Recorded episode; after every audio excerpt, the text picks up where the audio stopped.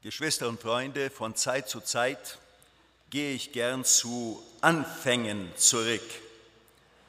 Die können uns nämlich den Blick für vieles erweitern, beziehungsweise sie sind uns behilflich, vieles Unverständliche zu verstehen. Vor einigen Jahren in einer äh, Bibelstundengruppe im Süden machten wir den Versuch, zu den Anfängen aller Probleme, aller menschlichen Nöte zurückzugehen, nämlich zum Ausgangspunkt der Sünde. Und es ergab sich eine ganze Reihe sehr interessanter Studien. Mit einmal wurden die Leute für manches, das wir vielleicht sogar als selbstverständlich äh, meinen, bezeichnen, wieder wach und fingen an, über manches zu fragen. Und das war ein großer Segen, nicht nur für Gläubige, aber auch für Ungläubige.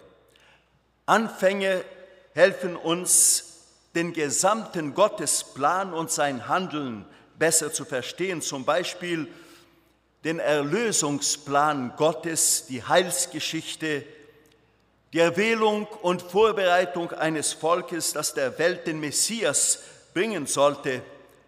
Und zu solchen Anfängen gehört auch die Geschichte Abrahams, mit der wir uns heute Morgen beschäftigen wollen.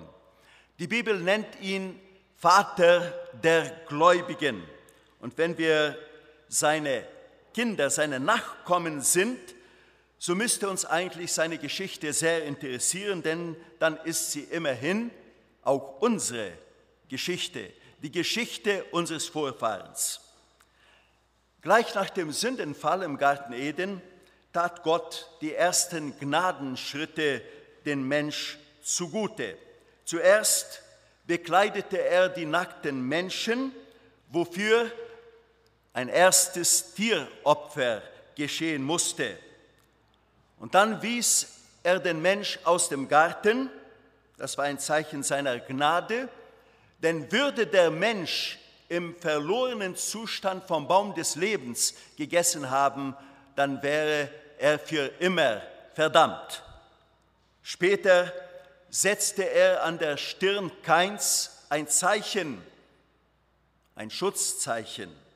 Und selbst die 120 Vorbereitungsjahre auf der großen Flut war ein Gnadenschritt Gottes.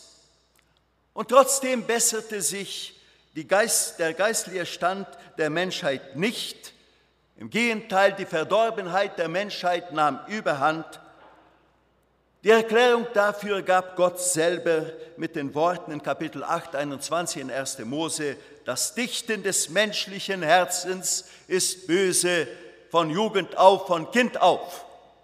In anderen Worten, da ist nichts zu machen, menschlich gesehen. Und Gott entscheidet von daher der Menschheit eine neue Chance zur Umkehr zu bieten. Er wäscht nämlich die Verdorbenheit vom Erdboden durch die Sintflut.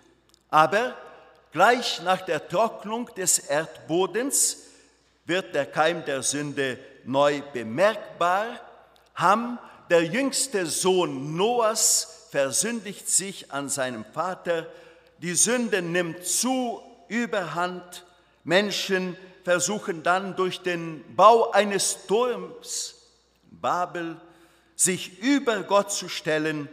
Und so wird auch dieser Abschnitt mit einem Urteil Gottes beendet, nämlich durch die Sprachenverwirrung der Völker.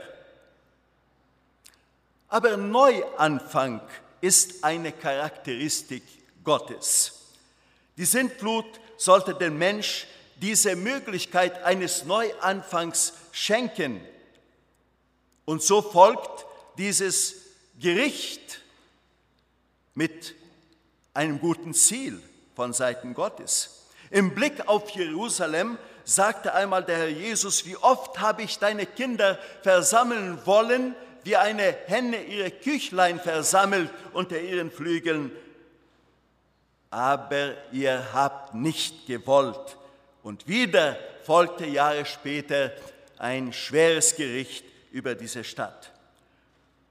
Nun bestimmt Gott wieder einen neuen Anfang, aber jetzt ändert er seine Methode. Er fischt sich einen Mann heraus aus einem semitischen Volk Mesopotamiens und beschließt, mit diesem Mann eine neue Geschichte zu schreiben. Die Geschichte der endgültigen Erlösung, die Geschichte der Entstehung, Entwicklung und Vorbereitung eines Volkes, das der Welt den Erlöser Jesus Christus bringen sollte. Dieser Mann ist Abraham. Abraham, so nennen wir ihn sonst, bedeutet Vater vieler Völker.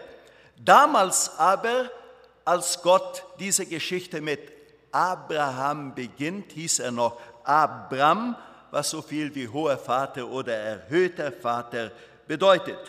Und seine Geschichte beginnt mit der Aussage Gottes, der Herr sprach zu Abraham, so heißt es in 1. Mose 12, Vers 1.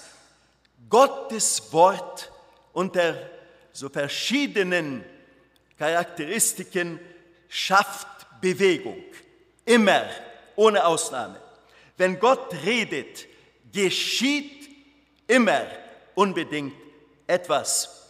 Jesaja 55, Vers 11 gibt uns die Garantie dafür mit den Worten, das Wort aus Gottes Munde soll ihm nie leer zurückkommen. Wenn Gott redet, fallen auch Entscheidungen, beziehungsweise dann werden wir immer, auch ohne Ausnahme, vor Entscheidungen gestellt. Wir werden immer für oder gegen Gott entscheiden müssen aufgrund seines Wortes. Aber es ist sicher, geschehen wird immer etwas. Und wenn Gott jemand bei Namen ruft, dann hat er Besonderes mit ihm vor. Gelegentlich laut Jesaja 43 rief er sein erwähltes Israel bei Namen. Du bist mein, sagte Gott zu Israel. Und dann legt er diesem Volk seine Pläne und viele Verheißungen vor. Dem Perserkönig Cyrus oder Chores laut Jesaja 45 rief er ebenfalls mit Namen und selbst als Heide sollte dieser äh, König, dieser Weltenherrscher damals bestimmte Teile des göttlichen Planes durchführen, besonders den Blick auf Israel. Für gewöhnlich, wenn Gott jemand bei Namen ruft, dann legt er dem Gerufenen einen Plan, mitunter einen Lebensplan vor. Und so wird der Ruf Gottes zur Berufung. Gott erwartet dann, dass der Gerufene seiner Berufung treu sei, das heißt, dass er es versteht, dass von nun an als Berufener Gottes sein ganzes Leben dem, den Beruf habe, den göttlichen Plan auszuführen. Und Gottes Berufung hat immer ein Ziel, das mitunter weit in die Zukunft liegt das dem Berufenen mitunter völlig unbekannt ist. Als Gott den Abraham ruft, ihn also für einen besonderen Plan beruft, da erhält Abraham wohl manche Informationen, kann aber noch lange nicht ahnen, was das letzte Ziel seiner Berufung sei. Er soll ein Segenskanal für alle Geschlechter auf Erden werden, aber wie? Erst 2000 Jahre später soll diese Verheißung anfangen in Erfüllung zu gehen.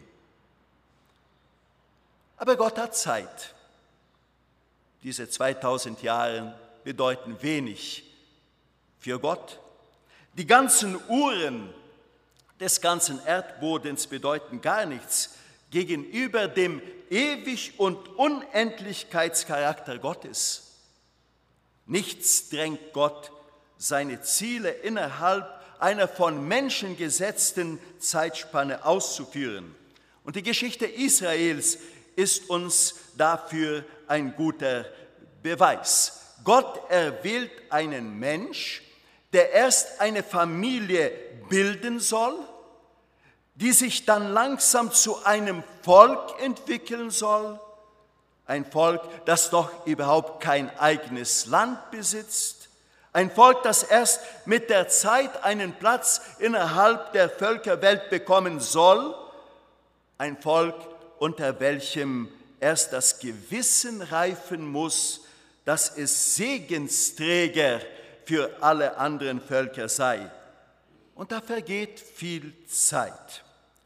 Aber Gott kann sich sogar gefallen lassen, dass seine Pläne einen Zeitverschub, äh, dass seine Pläne einen Zeitverschub leiden. Zum Beispiel zwei biblische Beispiele, die beinahe 40 Jahre Wüstenwanderung äh, verursacht durch das Murren des Volkes. Sie sollten das verheißene Land einnehmen sind aber unzufrieden, wollen wieder nach Ägypten zurück.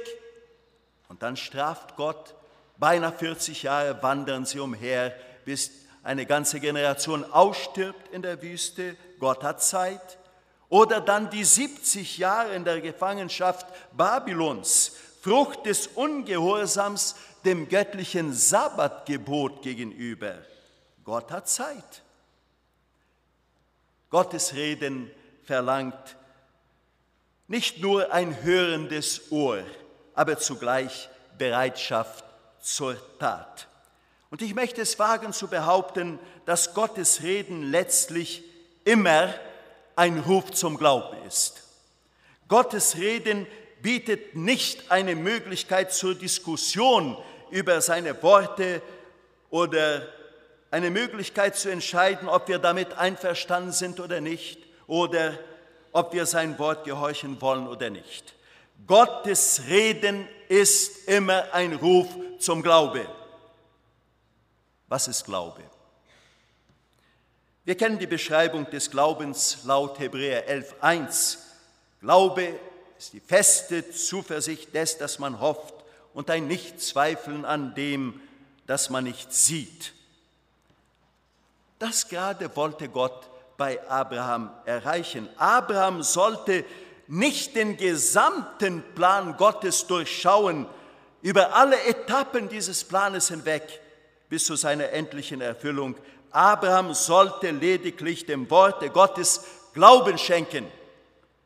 Das einzig Konkrete für den damaligen Augenblick bei den Angaben Gottes lautet, Abraham, gehe aus deinem Vaterlande, deines Vaters Familie und deine Freundschaft verlassend aus.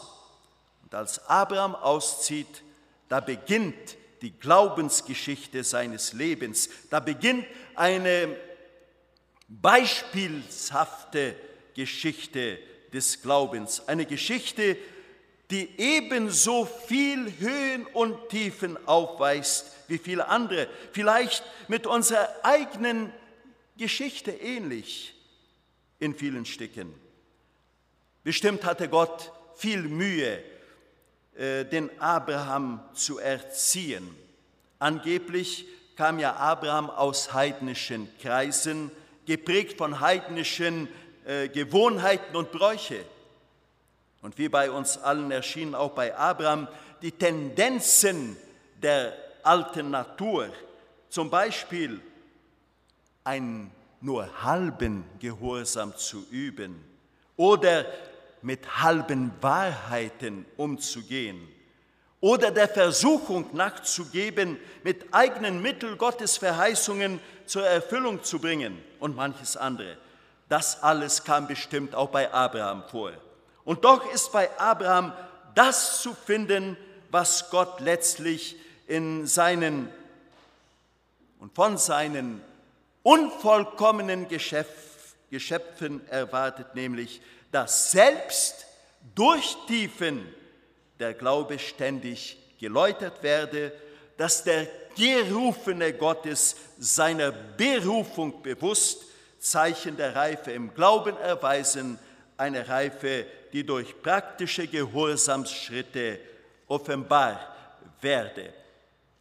Ein weiteres, Gottes Reden ist auch immer etwas Bedingtes.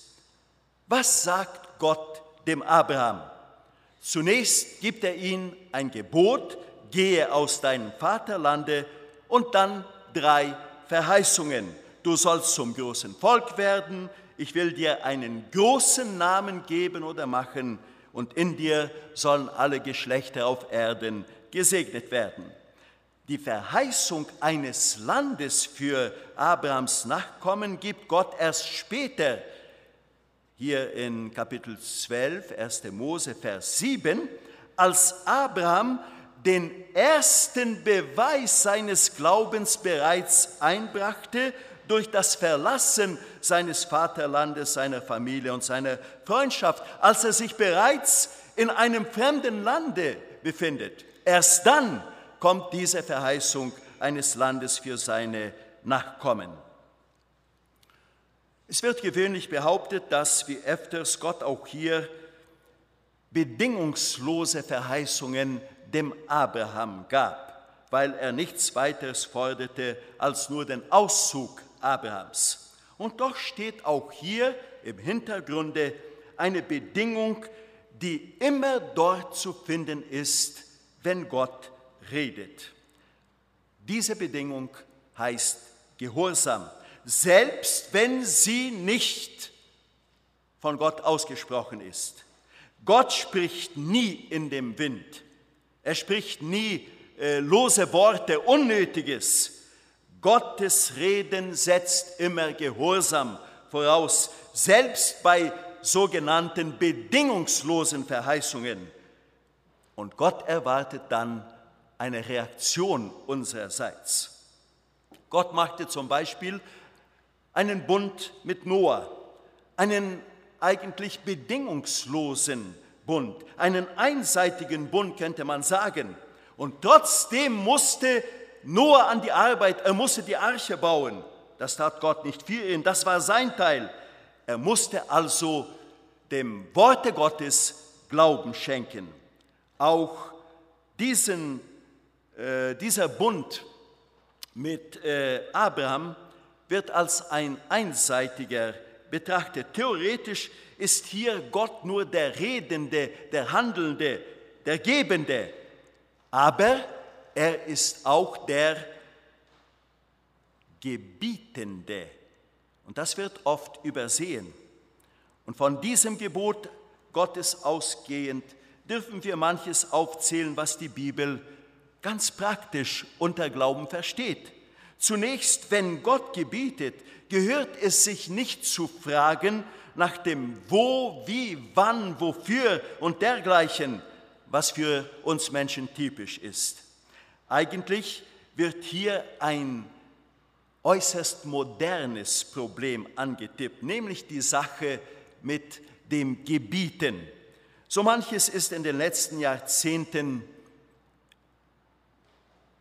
für unsympathisch gehalten worden, angefangen selbst auf den Kanzeln, zum Beispiel über Sünde, Bekehrung und Buße zu predigen, ist etwas Unsympathisches geworden, mitunter sogar vielleicht unerwünscht. Dann heißt es, das ist doch etwas nur für schlechte Menschen. Und das sind wir doch nicht. Auch das Gebieten ist unmodern geworden. Vor wenigen Jahrzehnten entwickelte sich der Grundsatz, verbieten ist verboten. Zunächst hieß es, man solle nichts den Kindern verbieten. Das könne nämlich die Kinder negativ beeinflussen. So hieß es damals. Nun aber sind die Kinder erwachsen und das bringen sie nun mit sich. Gebieten, verbieten, gehört sich einfach nicht, das darf man nicht. Und wir merken gar nicht, wie das sogar unser geistliches Leben negativ beeinflusst. Ich denke jetzt gerade an die Predigt, die Pastor Waldi am letzten Sonntagabend uns hier brachte über die Konsequenzen eines Gebotes. Äh, König David äh, ließ sein Volk zählen. Und trotz äh, des Einwandes des Kommandanten seiner Truppen bestand David auf sein Gebot. Er war ja der Chef, der große Mann, der König. Er hatte das letzte Wort. Er hatte die volle Autorität zu gebieten und er gebot, selbst auf Kosten von 70.000 Seelen. Der Jesus hat sich nie entschuldigt, seinen Jüngern ein Gebot zu geben. Und er gab sie zahlreich. Er ließ den Gehorsam seinen Geboten gegenüber sogar durch einen Beweis begleiten lassen, nämlich den Beweis der Liebe. Liebet ihr mich, so werdet ihr meine Gebote halten, so werdet ihr meine Gebote annehmen. Der Glaube stellt nicht Fragen, er diskutiert nicht. Glaube gehorcht.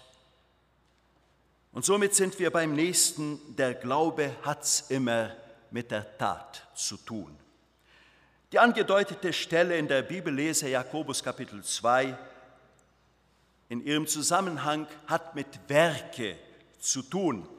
Jakobus argumentiert dort, dass Abrahams Glaube durch praktische Werke bewiesen wurde. Abraham glaubte Gott und dann kamen seine praktischen Werke, seine praktischen Taten und das wurde ihm zur Gerechtigkeit zugerechnet. Gott gebot dem Abraham, gehe in ein Land, das ich dir später einmal zeigen will. Also Abraham weiß noch gar nicht, wohin er wandern soll. Er soll einfach losziehen, er soll wandern, dem Unbekannten entgegen. Das besagt besonders die Hebräer-Stelle äh, in der Bibellese, wo es heißt, Abraham ging aus und wusste nicht, wo er hinkäme.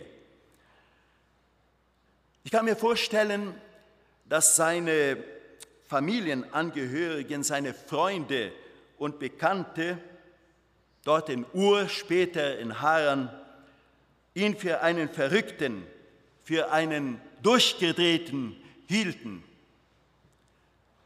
Modern sagt man, wer nicht weiß, wo er hin will, also wer kein Ziel hat, wer sein Ziel nicht vorerst bestimmt und vorausbestimmt, der wird nie zum Ziele gelangen.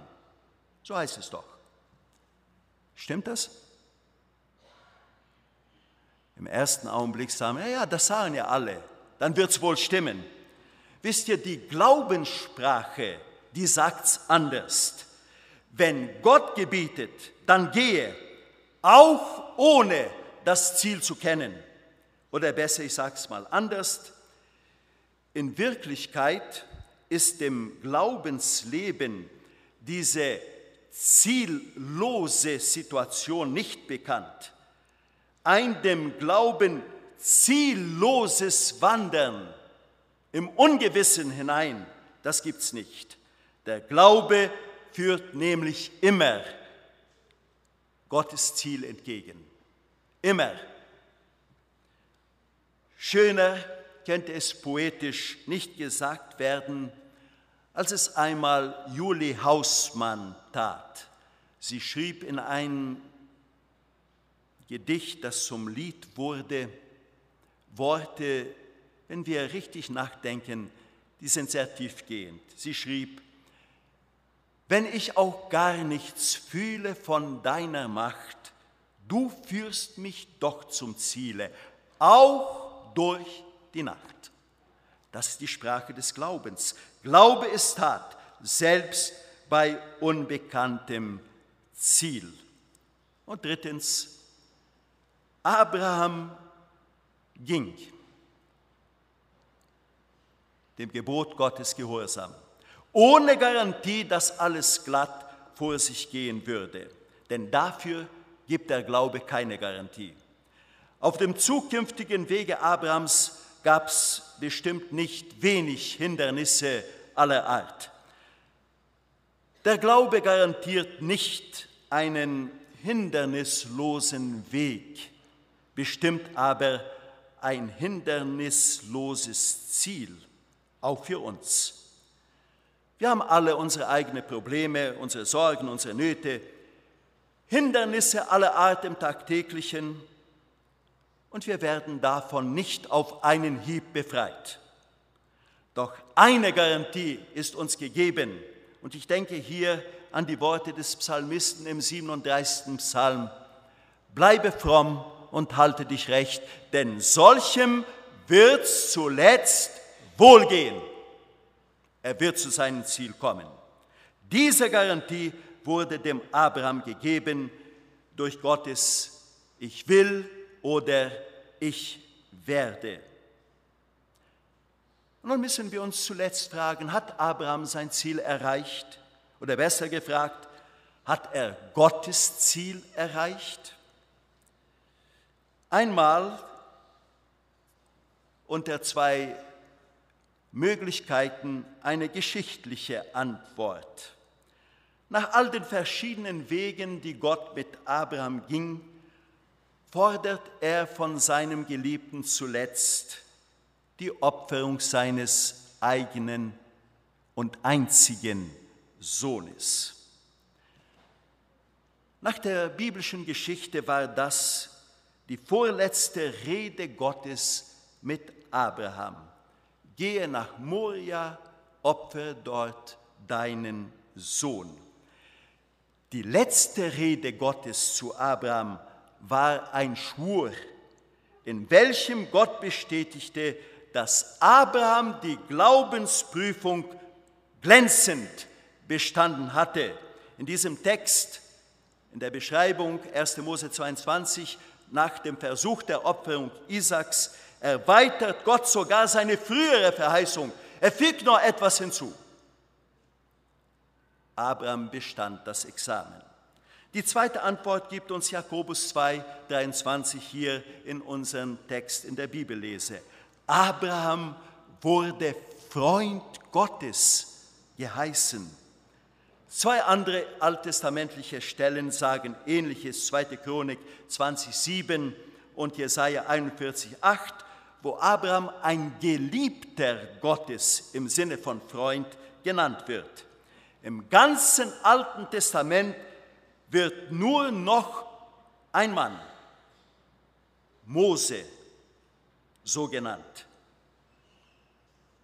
Es werden heute verschiedene Versuche gemacht, manche Intimitätsformen im Gebet hineinzubringen. Wenn Gott Vater ist, so sind wir nicht alle, aber doch manche gewohnt, äh, den Vater als Papa zu nennen. Und dann sagt man zu Gott, liebes Väterchen, das ist ein Versuch, oder Du bist unser bester Freund, also wir legen unseren Arm um, um deine Schulter und man geht mit ihm so um wie mit einem guten Freund und so weiter. Für Abraham aber steht Gottes Wort als Zeugnis. Er machte sich nicht zum Freund Gottes.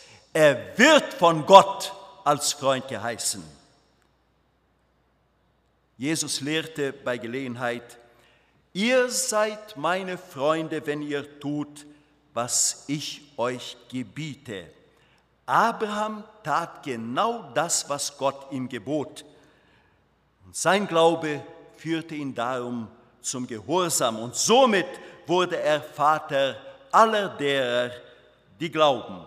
Durch den Glaubensgehorsam hat er tatsächlich durch dieses Zeugnis Gottes Gottes Ziel erreicht.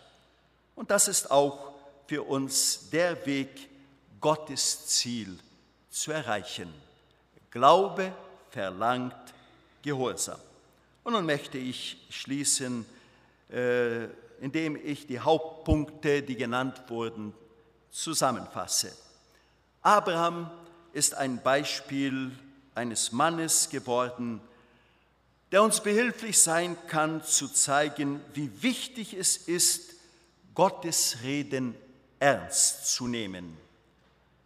Auch was geschieht, wenn wir Gott beim Wort nehmen, wie wir uns in Gottes Gesamtplan an, einreihen können, wie Glaube ausgelebt werden soll, was Gott durch gehorsame Menschen tun kann und endlich, wie auch wir laut dem Beispiel Abrahams zu Gottes Freunde werden können. Das möchte ich mir und uns allen wünschen. Amen.